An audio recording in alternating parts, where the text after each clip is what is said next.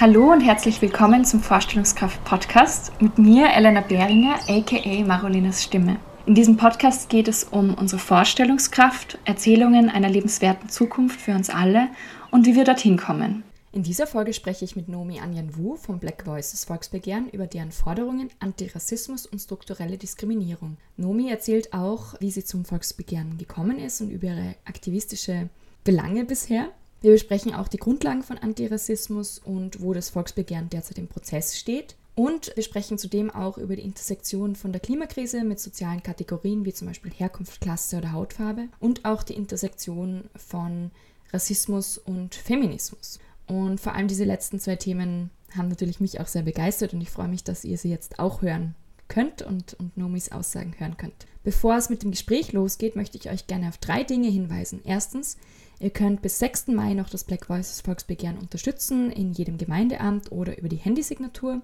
Den Link findet ihr auch in den Notizen, sowie auch die Links zu allen anderen Dingen wie immer. Außerdem möchte ich euch nochmal zum kommenden Changemaker Retreat Anfang Juli einladen, wo ich selbst als Trainerin dabei sein werde und noch sechs andere wundervolle Menschen. Das wird ein Retreat, wo fünf Tage wir zusammenkommen, veränderungstreibende Menschen zusammenkommen, gemeinsam etwas Ruhe finden, Entspannung, wir machen gemeinsam Yoga und Meditationen und wir gehen aber auch durch einen Prozess, wo wir uns mit Krisen und aber auch dem Umgang mit Krisen beschäftigen werden. Mehr dazu findet ihr auch auf der Website von den Zukunftsalchemist. Ich freue mich über alle, die ich dort willkommen heißen darf. Und als letzten Punkt möchte ich noch gerne mit euch teilen, dass Ina Holub, die ja auch zu Gast in diesem Podcast war, beim Impulstanz Festival einen Workshop leiten wird. Und Ina Holubs Workshop findet ihr auf der Impulstanz Webseite. Auch das ist in den Show Notes verlinkt.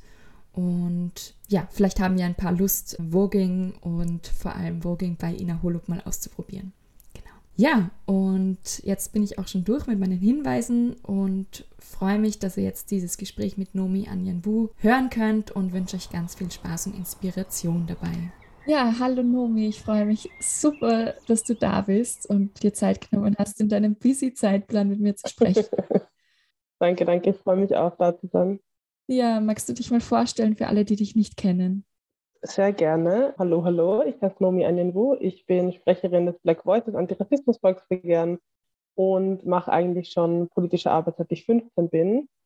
Früher in Jugendorganisationen oder in meiner Schule, mit meiner Schulzeitung und dann eben im Laufe meiner Jugend relativ bald dann mit dem Volksbegehren in der Black Lives Matter Bewegung und in der Antirassismus-Bewegung. Genau, und generell setze ich mich für Antirassismus und Feminismus ein und mache da ein bisschen was auf Instagram, ein bisschen Schreiben und ein bisschen Aktivismus.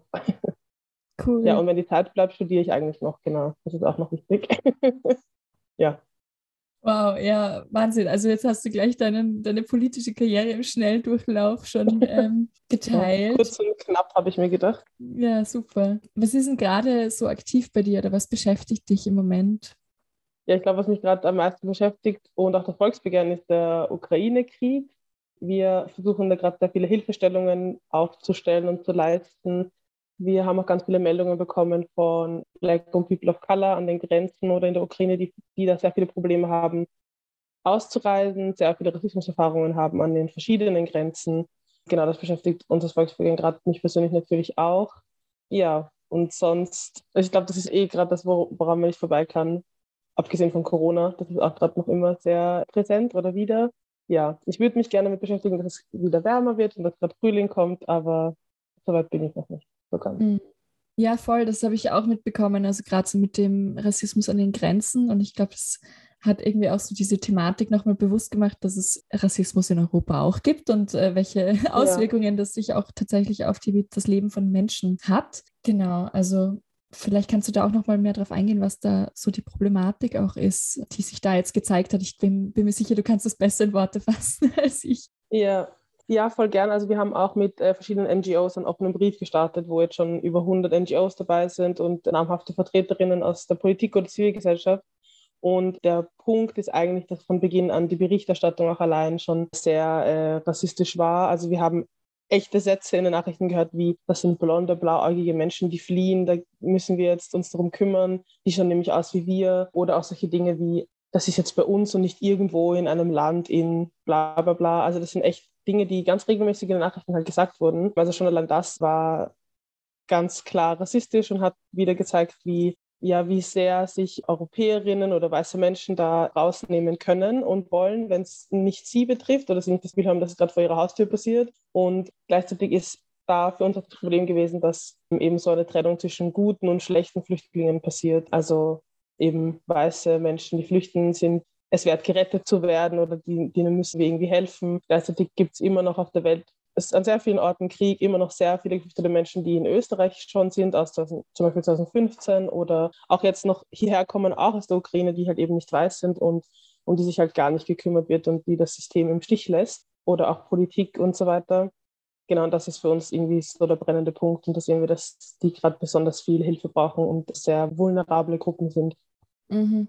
Ja, und was mich für mich irgendwie auch so bezeichnet ist, und das soll jetzt gar nicht irgendwie sozusagen die Situation in der Ukraine beschönigen oder irgendwie sagen, dass das nicht ganz furchtbar ist, sondern ich finde, es wird aber einfach sehr klar, zum Beispiel der Unterschied zu 2015, zu Afghanistan, zu unterschiedlichen Kriegen, zu den vielen Menschen, die im Mittelmeer trinken, wie wir mit diesen Menschen umgehen dass es mhm. eben doch auch möglich ist, dann ganz schnell Lösungen zu finden. Also ich bin ja sehr überrascht in den letzten zwei Jahren, was dann alles geht. Also ja. auch so in Corona, wofür dann plötzlich Geld da ist und auch jetzt, ja. wofür plötzlich, plötzlich Geld da ist und, und Hilfestellungen und politische Maßnahmen. Und dann fragt man sich halt schon, okay, warum gibt es das da und bei den anderen Themen nicht und für die anderen ja. Menschen nicht. Mhm.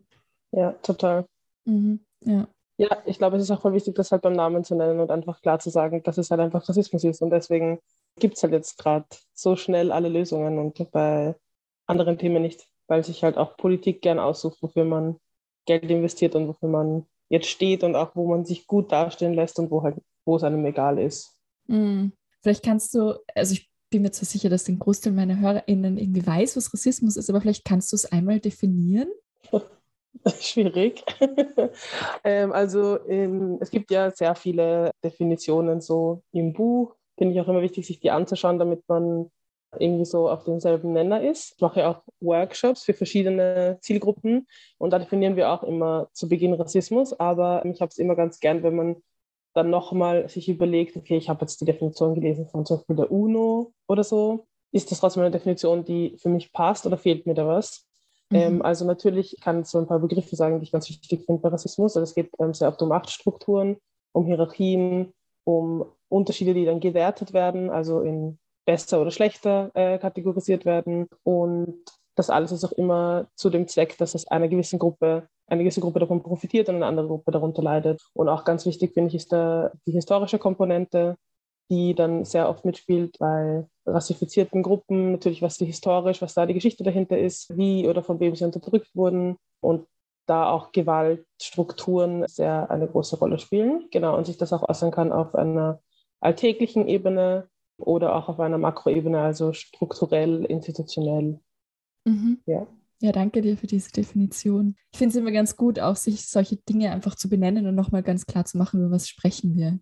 Genau, du hast schon erzählt, ihr habt das Black Voices Volksbegehren gegründet. Jetzt eh, glaube ich, schon einige Jahre her. Ich glaube, es ist, wann, ja, wann hat sie gestartet? Zwei. Mhm. Fast, also im Sommer 2020. Ja, genau. Wie ist es dazu gekommen, dass ihr dieses Volksbegehren gestartet habt und was sind so eure Forderungen? Also was, was wollt ihr, dass geändert wird in unserer, in unserer Gesellschaft in Österreich? Wir haben uns nach der Black Lives Matter Demonstration in Wien gegründet oder nach den Demonstrationen in ganz Österreich mit dem Ziel, dass wir einerseits weiterhin das Thema bespielen wollten. Also es waren ja auf einmal plötzlich alle Leute auf der Straße, also um genau zu sein 100.000 in ganz Österreich und war für alle auf einmal ein Thema. Man konnte auch in den Medien zum ersten Mal nicht wirklich daran vorbei.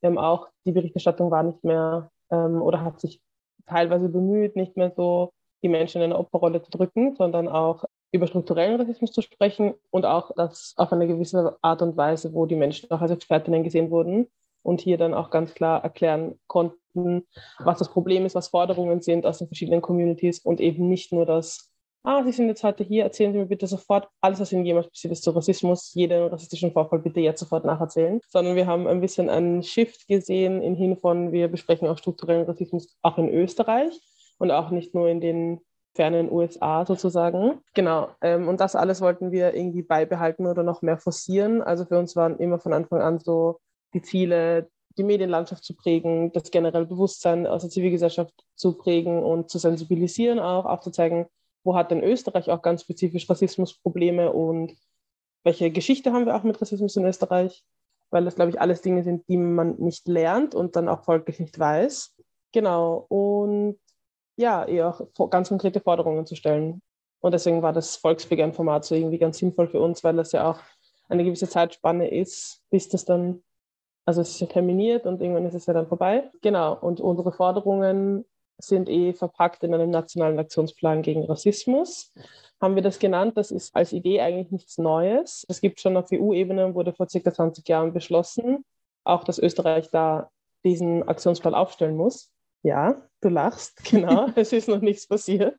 Deswegen sind wir da, um darauf aufmerksam zu machen und zu sagen, hallo, ich glaube, ihr habt es vergessen. Und wir waren sogar so nett und haben schon Forderungen ausgearbeitet. Das heißt, es ist gar nicht mehr so ein weiter Schritt, wenn das umgesetzt werden sollte, haben wir in den verschiedenen Bereichen wie beispielsweise Bildung oder Gesundheit oder Fluss und Migration oder äh, Polizeigewalt und so weiter, haben wir Forderungen aufgestellt, ganz konkrete, die zur Verbesserung von der Lebenssituation von People of Color in Österreich, also allen People of Color und generell auch Rassismus irgendwie bekämpfen soll und das einpacken soll.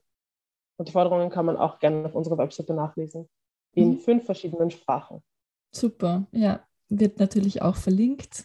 Ja, spannend. Das heißt, ihr versucht es eigentlich wirklich eben auch so in diese Struktur reinzugehen. Vielleicht wo äußert sich denn bei uns auch in Österreich? Also du hast schon gesagt, es wird immer gerne über die USA gesprochen und da kennt man irgendwie viele Beispiele und ist irgendwie auch klar, glaube ich, allen, woher das in den USA kommt. Ich glaube, in Europa und gerade in Österreich gehen wir irgendwie so davon aus, ja, das gibt es ja bei uns nicht. Man könnte, manche gehen vielleicht sogar so weit zu sagen, ja, es gibt ja gar nicht so viele schwarze Menschen in Österreich, die das betrifft. Also wo, wo seht ihr diese Strukturen, diese rassistischen Strukturen in Österreich? Wie wirken sich die aus?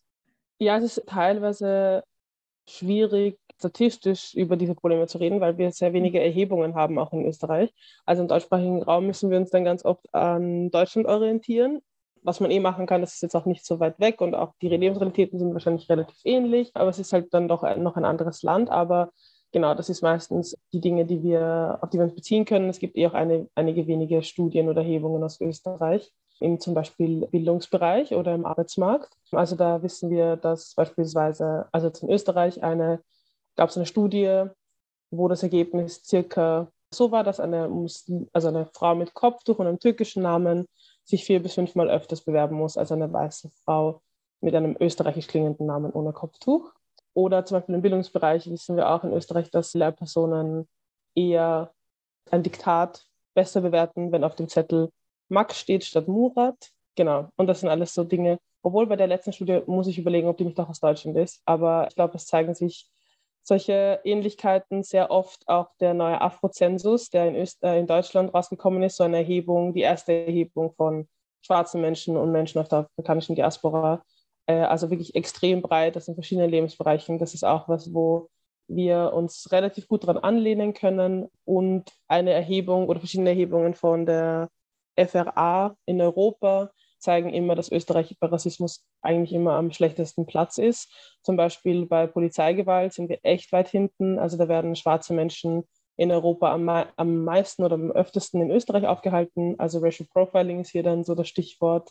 Genau, das ist mal so, woran wir uns anlehnen können. Aber wie du richtig gesagt hast, wir wollen in die Strukturen reingehen und wollen das strukturell bekämpfen. Diese Zahlen helfen uns dann auch, aber natürlich auch einfach Erfahrungsberichte von Menschen, die bei uns mitarbeiten oder Leute, die sich bei uns melden, was natürlich in einer gewissen Weise auch ähm, Statistiken sind und die häufen sich so stark an, dass man das natürlich auch in einer gewissen Weise auch wissenschaftlich erheben kann, wie äh, Organisationen wie Zara oder die Dokustelle oder IDB machen das ja auch. Und wir wissen, dass der Rassismus ja auch jedes Jahr ansteigt in Österreich. Also wir haben auf jeden Fall eine Grundlage und es kann eigentlich niemand mehr bestreiten, dass wir ein großes strukturelles Problem auch mit Rassismus haben in verschiedenen Lebensbereichen. Genau. Mhm. Ja, du hast auch schon angesprochen, eben es wird, es gibt Daten dazu, aber es ist offensichtlich auch so, dass es politisch nicht als Thema gesehen wird, sonst würden wir ja da auch sozusagen im, staatlich Daten erheben, die, wo wir das dann rausfinden könnten. Genau, ja. mhm. Wie ist denn gerade der Stand bei euch? Also ist es so, wo seid ihr im politischen Prozess von einem Volksbegehren? Habt ihr irgendwie Kontakt zur Politik? Wie werdet ihr aufgenommen? Wie werden eure Forderungen aufgenommen? Also wir sind unterschriftenmäßig gerade bei 33.000 von 100.000. Man kann noch bis zum 6. Mai unterschreiben und dann im Herbst gibt es noch die Eintragungswoche. Ja, wir sind noch zuversichtlich, dass wir 100.000 schaffen, aber wir brauchen auf jeden Fall noch äh, sehr viel Mobilisierung und sehr viele Menschen, die das Thema auch als mindestens genauso wichtig wie wir sehen und da unterschreiben. Aus der Politik haben wir eigentlich von Anfang an sehr viel Unterstützung gehabt, jetzt nicht aus allen Parteien, was auch klar ist, aber wir haben mit Mireille Gotzo und Pakel Nagashi von den Grünen und von der SPÖ eigentlich von Anfang an Unterstützerinnen gehabt. Auch andere Vertreterinnen aus Grünen und SPÖ sind eigentlich, haben uns, sind uns immer gut zur Seite gestanden. Und aus den NEOS gibt es auch ein paar Vertreterinnen, die ähm, uns unterstützen. Genau. Die Forderungen werden eigentlich immer relativ gut aufgenommen von Politik und von Zivilgesellschaft. Ja, ich, ist immer nur die Frage, wie es dann weitergeht. Wenn jetzt zum Beispiel der Aktionsplan auch beschlossen werden wird, ähm, ob die Forderungen dann auch echt umgesetzt werden, weil ich glaube, es reicht dann auch nicht, wenn es einige engagierte Vertreterinnen gibt, die das gut finden. Ich glaube, es muss generell aus grob gesagt der Politik oder auch den einzelnen Regierungsparteien oder generell Parteien auch so der Wille da sein. Genau, und ja, das, da läuft es eigentlich schon gut. Wir haben auch aber schon sehr viele schlechte Meldungen, negative Kommentare, Hassmails oder so schon auch bekommen. Ich glaube, das ist leider klar und damit muss man rechnen, wenn man in Österreich Rassismus anspricht, dann ähm, gibt es auch sehr viel Backlash und sehr viel öffentliche Nachrichten, die nicht so schön sind. Genau, also meistens auf Social Media, ans Volksbegehren generell oder auch an mich als Sprecherin oder ähm, andere Sprecherinnen so. Ja, und manchmal haben wir schon noch schlechte Erfahrungen in, mit so Medien gehabt, zum Beispiel, die dann sehr gerne Wörter im Mund verdrehen und so. Genau, aber ich glaube, daraus haben wir gelernt und da müssen wir jetzt leider auch vorsichtiger sein. Ja. Mhm. Aber im Großen und Ganzen eigentlich positiv. Mhm.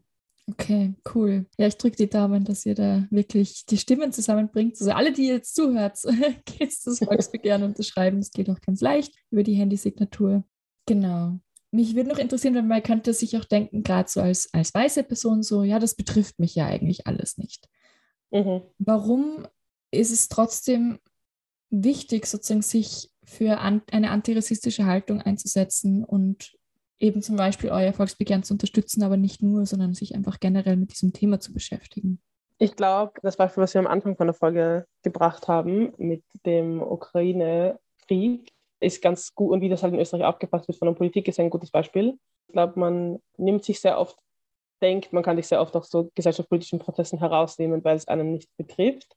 Ähm, aber ich glaube, Rassismus ist das beste Beispiel dafür, dass es uns alle betrifft. Also nur manche Leute müssen halt darunter leiden und manche profitieren halt davon. Und das Ende, das davon profitiert, meint halt, man kann es rausnehmen, weil es ist ja nicht schlecht für mich, dass wir Rassismus haben oder dass diese Strukturen existieren. Aber nur alleine die Personen, die eh schon tagtäglich sich damit umschlagen müssen und dagegen kämpfen müssen, die alleine können es nicht schaffen. Es ist halt ein Problem der ganzen Gesellschaft und da ist es auch extrem wichtig, Solidarität zu, zu zeigen und die eigene Verantwortung zu erkennen und dementsprechend zu handeln. Also das heißt, sich selbstständig auch weiterbilden zu dem Thema, auch zu erkennen und zu benennen, wenn Rassismus passiert und was dagegen zu machen. Auch ganz wichtig, Zivilcourage zu zeigen, beispielsweise, wenn man Rassismus erlebt oder miterlebt, dass man da auf jeden Fall nicht still sitzt, sondern was dagegen macht. Und ja, im besten Fall Volksbegehren zu unterschreiben, sich vielleicht woanders noch zu engagieren, wenn man das kann, oder zu spenden, wenn man das kann. Ja, und auf jeden Fall, ich finde immer das Wichtigste ist auf jeden Fall nicht nichts tun. Also man kann immer irgendwas machen, sei es ein Buch zu lesen, eine Podcast-Folge anzuhören oder auch beim Esstisch mal der Oma zu sagen, dass dieser Kommentar jetzt nicht so angebracht war und zu erklären, warum. Also mhm. es gibt mhm. auf jeden Fall viele Möglichkeiten. Mhm. Ja, mache ich auch manchmal. Das ist gar nicht so leicht.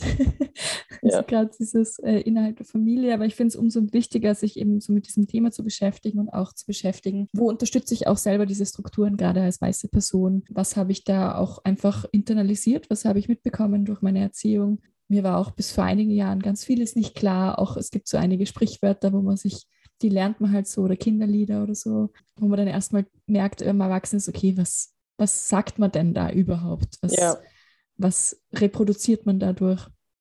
Ja, ja auf jeden Fall. Ja, und ich glaube, es ist halt ein Prozess für alle. Ich glaube, es ist auch ein Prozess für People of Color und schwarze Menschen, weil wir, wir wachsen ja alle in demselben System auf. Wir gehen ja alle in dieselben Schulen und so und konsumieren dieselben Nachrichten und Medien und so. Das heißt, es ist auf jeden Fall nicht schlimm, den eigenen, die eigenen Rassismen zu erkennen und sich dann auch einzugestehen, okay, das war jetzt blöd, das war jetzt rassistisch, das war jetzt unreflektiert, was auch immer. ähm, weil es uns allen ja auch passiert und das ja ganz normal ist. Ich glaube, es ist nur wichtig, sich halt nicht vor dem zu verschließen und dann auch nicht sich davor zu fürchten, sich einzugestehen, dass es jetzt, dass das Verhalten irgendwie unangebracht war oder was auch immer, sondern da auch offen sein muss, sich zu verbessern und dazu zu lernen, weil wir das alle machen müssen und das nichts Schlimmes ist und man irgendwie kein böser Mensch ist oder so, wenn man jetzt was Rassistisches sagt oder macht oder denkt oder tut oder was auch immer. Ich glaube, es ist da ganz wichtig, da nicht den Prozess irgendwann zu stoppen und zu sagen, ja, ich habe da eh schon drüber nachgedacht, das passt jetzt schon, sondern immer weiter zu lernen. Also müssen wir alle, das muss auch ich. Ähm, mhm. Also da ist niemand irgendwie ausgeschlossen davon. Mhm. Ja, voll gut, dass du das noch gesagt hast. Ich glaube, dass, ja, also genauso bei, bei sexistischen Themen ist es ja auch so, dass ich als Frau das zum Teil auch reproduzieren kann, obwohl ich betroffen bin, aber das ja trotzdem, ja. genau, so wie du gesagt hast, eben erlernt ist. Ja, voll. Ich wollte noch ein anderes Thema ansprechen. Das passt, finde ich, auch ganz gut zu dieser Frage, warum uns das alle interessieren sollte, weil ich habe mitbekommen auch, dass ihr auch mit dem Klimavolksbegehren immer wieder gemeinsam sozusagen was postet oder irgendwie Aktionen macht. Warum gerade diese Verbindung von Klima und Antirassismus?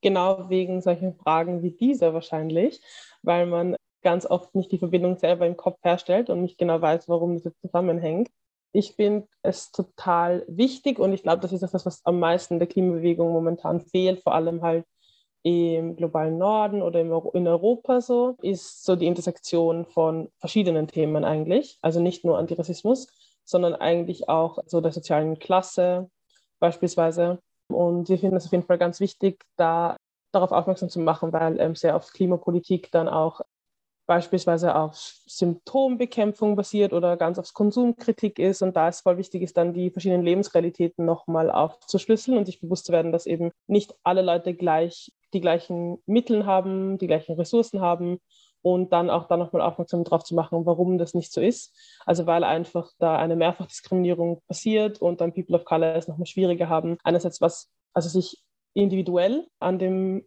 daran zu beteiligen, irgendwie das Klima zu retten. Aber auch global gesehen sind ja People of Color die Menschen, die jetzt schon ausgebeutet werden, immer schon ausgebeutet wurden und jetzt auch am meisten schon darunter leiden, dass einfach der Klimawandel so rasant passiert. Und da finde ich es ganz wichtig, dass man dann diese Intersektion nicht vergisst und immer auch antirassistisch ist, wenn man Klimapolitik macht oder Klimaaktivismus macht. Und ich glaube, das wird noch ganz oft vergessen in der weißen Dominanzgesellschaft, auch global gesehen gibt es ja voll viele Klimaaktivisten aus indigenen Bevölkerungen zum Beispiel oder aus dem globalen Süden, die sich dagegen engagieren, aber die finden auch einfach nicht so viel Gehör wie zum Beispiel eine Greta Thunberg. Und das ist ja auch strukturell einfach verankert, warum man dann lieber einer, einem weißen Mädchen aus dem Norden zuhört, als Menschen, die wirklich tatsächlich ihre Heimat schon dadurch verloren haben und jetzt zum Beispiel gerade flüchten müssen oder was auch immer und die dann auch die ganz persönliche Expertise dazu haben. Nicht, dass Greta Thunberg das nicht hat, aber ähm, ich glaube, alle, die mir zuhören, wissen, was ich meine. So ganz an der Hand von dem Beispiel jetzt gesagt, gibt es einfach ganz viele verschiedene Menschen, die sich dafür engagieren, die jetzt schon betroffen sind, die laut diesem Spruch, für die es nicht fünf vor zwölf ist, sondern, wie ich so gerne sage, schon halb sieben am Abend äh, und die, ja, de, de, denen man auch zuhören muss einfach und die genauso verdienen, dass über sie überall berichtet wird und dass sie auch mal Expertinnen sind. Und ich finde, das zieht sich nicht nur global gesehen, sondern auch ganz spezifisch in Österreich. Also unsere Klimabewegung ist ja auch sehr weiß wenn, allein wenn man auf Demos geht, sind die Menschen, die dahinter stehen, sind weiß, aber auch die Menschen, die auf Demos sind, sind weiß. Und ich glaube, das hat halt sehr viel damit zu tun, dass man diese Intersektion nicht anspricht und nicht mitdenkt und sich dann sehr viele Menschen ausgeschlossen fühlen oder nicht angesprochen fühlen. Und deswegen ähm, war es uns ganz wichtig, da auch immer aktiv zu sein. Und deswegen haben wir auch mit dem Klimavolksbegehren da ein paar Kooperationen oder Events oder so zusammen gemacht. Genau. Mhm. Ich finde das ziemlich toll, dass ihr das macht und dass ihr das ansprecht. Ich habe ja auch mit Siam schon gesprochen, die, genau, in der Folge, ich weiß sie gerade nicht auswendig, auf jeden Fall könnt ihr die auch anhören. Und Siam hat das auch angesprochen, dass, dass sie sich eben nicht angesprochen fühlt und einfach diese, ihre Perspektive auch nicht vorkommt in dieser Klimabewegung. Und das finde ich auch problematisch, weil wir ja da ganz viele junge Leute aus dieser Debatte ausschließen, die das eben auch betrifft, auch in Österreich. Ähm, ja. Und mir war das tatsächlich auch nicht so klar. Und ich habe zehn Jahre auf der BOKU Umwelt- und Bioressourcenmanagement studiert, wo so diese Klima- und Umweltdebatte essentiell war. Und wir haben aber zum Beispiel trotzdem sehr wenig über auch die Auswirkungen von, von der Klimakrise, von Umweltveränderungen auf marginalisierte Gruppen gesprochen. Und je länger ich mich jetzt damit beschäftige, desto klarer wird es eben, dass gerade marginalisierte Gruppen davon betroffen sind, hauptsächlich auch Frauen im globalen Süden, also da auch nochmal eine andere Intersektion drinnen ist. Und deswegen, ja, finde ich das super, dass ihr da, da auch irgendwie die Initiative ergriffen habt, gemeinsam da auch was dazu zu sagen. Also auch ein Danke irgendwie von, aus der Perspektive gerade dafür, dass das medial oder halt einfach in der Öffentlichkeit mehr, mehr sichtbar wird auch. Ja. Ja, danke auch, dass du deine, deine Perspektive geteilt hast. Ähm, also ich glaube, sehr spannend, wenn du auch sagst, du hast zehn Jahre an der BOKU studiert und also eh, oder? Man ist dann halt auch in dem System drinnen, wo dann, keine Ahnung, dass im Lehrplan auch keinen Platz findet vielleicht. Und dann ist man da halt Studentin und dann hat man sich halt einfach die sagen und denkt sich so, ja, das macht Sinn. Und irgendwann ist man so, aha, okay, aber irgendwie fehlt da was oder man erweitert dann die Fühler und schaut halt mal über den Tellerrand der eigenen Universität heraus und so. Aber ja, finde ich auch einen wichtigen Prozess zum Teil, auch äh, voll natürlich, äh, dass mhm. man da nicht von Anfang an dann alles mitdenken kann. Aber jetzt machst du ja so einen Podcast, das heißt, es ist ja schon der richtige Schritt sozusagen. Ja, und das bringt mich wieder zu dem, was du auch ganz vorher gesagt hast, dass es ja, wenn man das sozusagen in der Schule schon mal thematisieren würde, sich mit Rassismus auch im Geschichteunterricht auseinandersetzen würde, vielleicht mit auch Frauengeschichte auseinandersetzen würde, dann fallen einem diese Dinge auch in späteren Prozessen auf. Also je früher ich sozusagen da ansetze, desto klarer wird es ja dann, wenn was fehlt, weil dann habe ich es schon einmal gehört und dann ist es komisch, wenn es irgendwo anders nicht mehr vorkommt. Aber das ja. haben wir halt, das haben wir halt noch nicht, ja. Ja, voll. Also sehr oft ist man bei der Uni vielleicht oder noch später oder ganz gar nicht in dem ähm, normalen Bildungsweg, sondern parallel davon. Also einfach in Eigenweiterbildung kommt man dann erst drauf und lernt das ja erst und dann ist das nicht so normal wie andere Themen, wenn du eben schon, also es gibt ja manche Themen, die nimmt man in der Schule jedes Jahr wieder dran und werden so immer wieder durchgekaut und sind dann schon ganz normal und schon voll internalisiert und es ist ganz natürlich, dann weißt du schon alles drüber. Und wenn das dann gar nicht im Bildungsweg passiert, im traditionellen oder erst voll spät, ist es doch klar, dass da sich auch langsamer was bewegt ein bisschen und man mhm. auch erst jetzt auf so verschiedene Prozesse oder so draufkommt und das alles dann noch länger dauert. Mhm. Ja. Voll. Was mir dazu gerade auch noch einfällt, ist, das war mir eigentlich auch so explizit lang nicht klar, aber dass es ja auch voll das Privileg ist, sozusagen sich damit nicht auseinandersetzen zu müssen, weil ich nicht betroffen bin.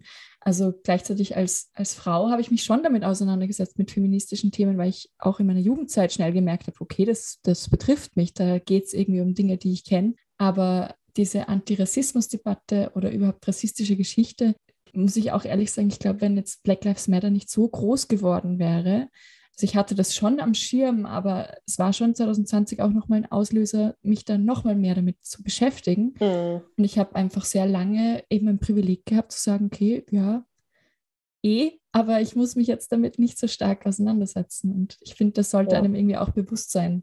Mhm. Ja. Kann ich nur unterstreichen, ja. ja. Wie, wie geht es dir in diesem ganzen Prozess so persönlich? Also was macht es mit dir, so in diesem Volksbegehren auch tätig zu sein, so politisch aktiv zu sein? Wie fühlt sich das für dich an? Immer voll die nette Frage, wenn Leute so sind, wie geht's? ich finde, das vergisst man voll oft. Vor allem, weil es ist gerade für alle urstressig, alles einfach im Leben.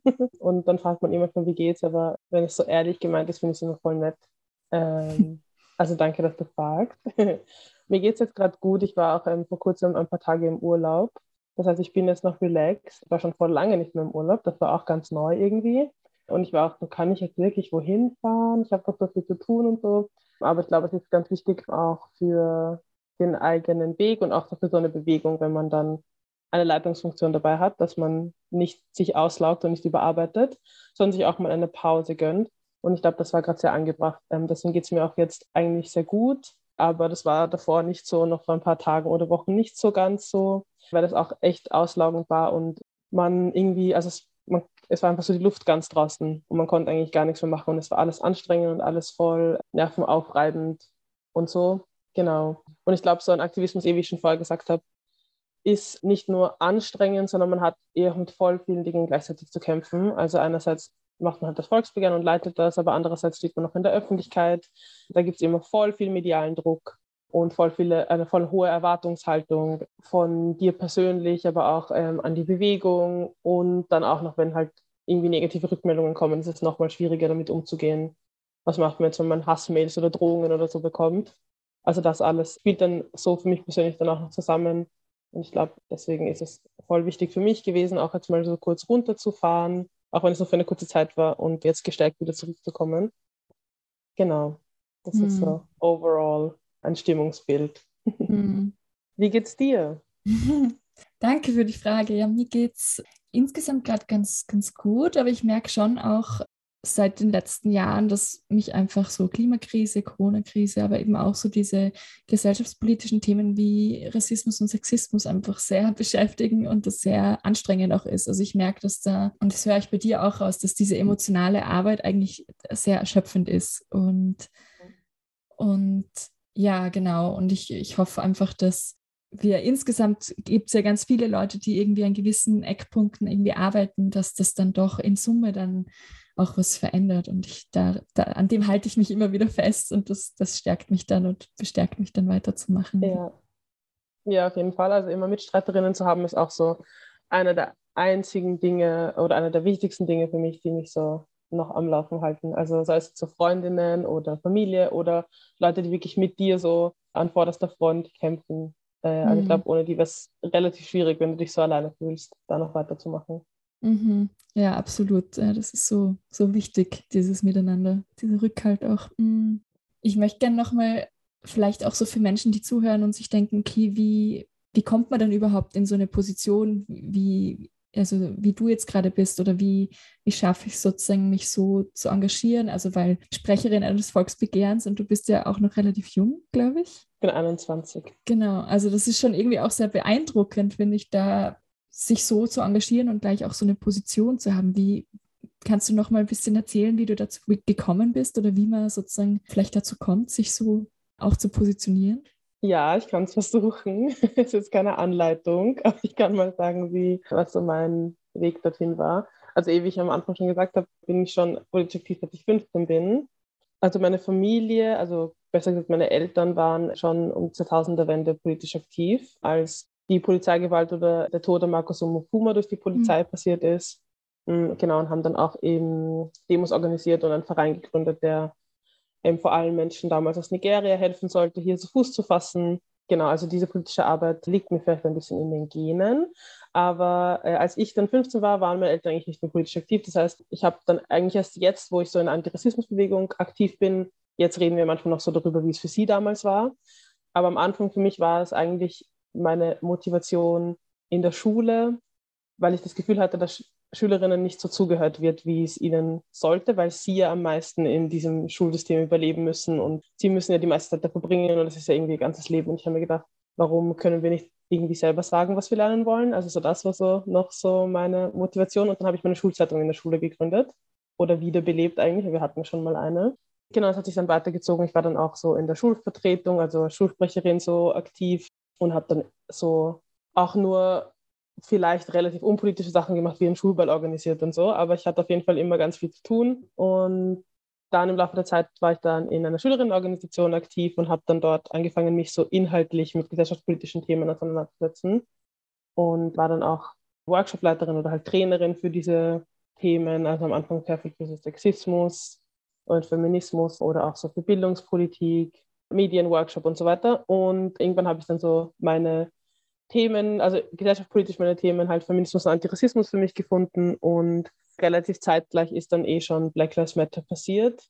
Und die Entstehung von den Volkswagen habe ich eh schon vorhin erzählt. Wir haben uns einfach gedacht, wir müssen irgendwas machen, wir müssen das Momentum nutzen.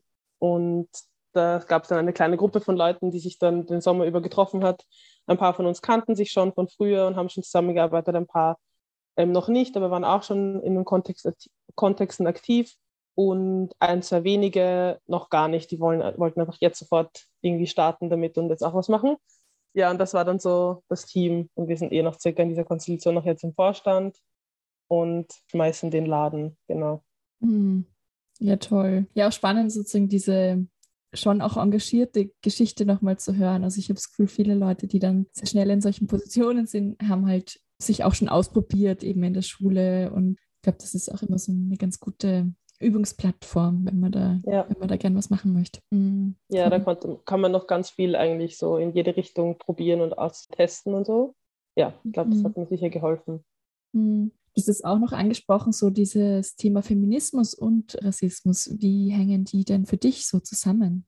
Ja, eigentlich untrennbar. Ich wünschte mir, dass das für alle so wäre, ist es aber leider nicht. Ich glaube, wenn man sich anschaut, wie die Feminismusbewegung ja eigentlich so vor allem in den USA gestartet ist, ist es ja auch sehr untrennbar von einer Antirassismusbewegung zu sehen. Also dass ja eigentlich das eine weiße bürgerliche Bewegung war und dann eh die Arbeiterinnenklasse gesagt hat, okay, was ist mit uns? Aber dann immer noch ähm, schwarze Frauen sich eher mit schwarzen Männern solidarisieren konnten als mit dieser Feminismusbewegung, weil es für sie so weit weg war von ihrer Lebensrealität.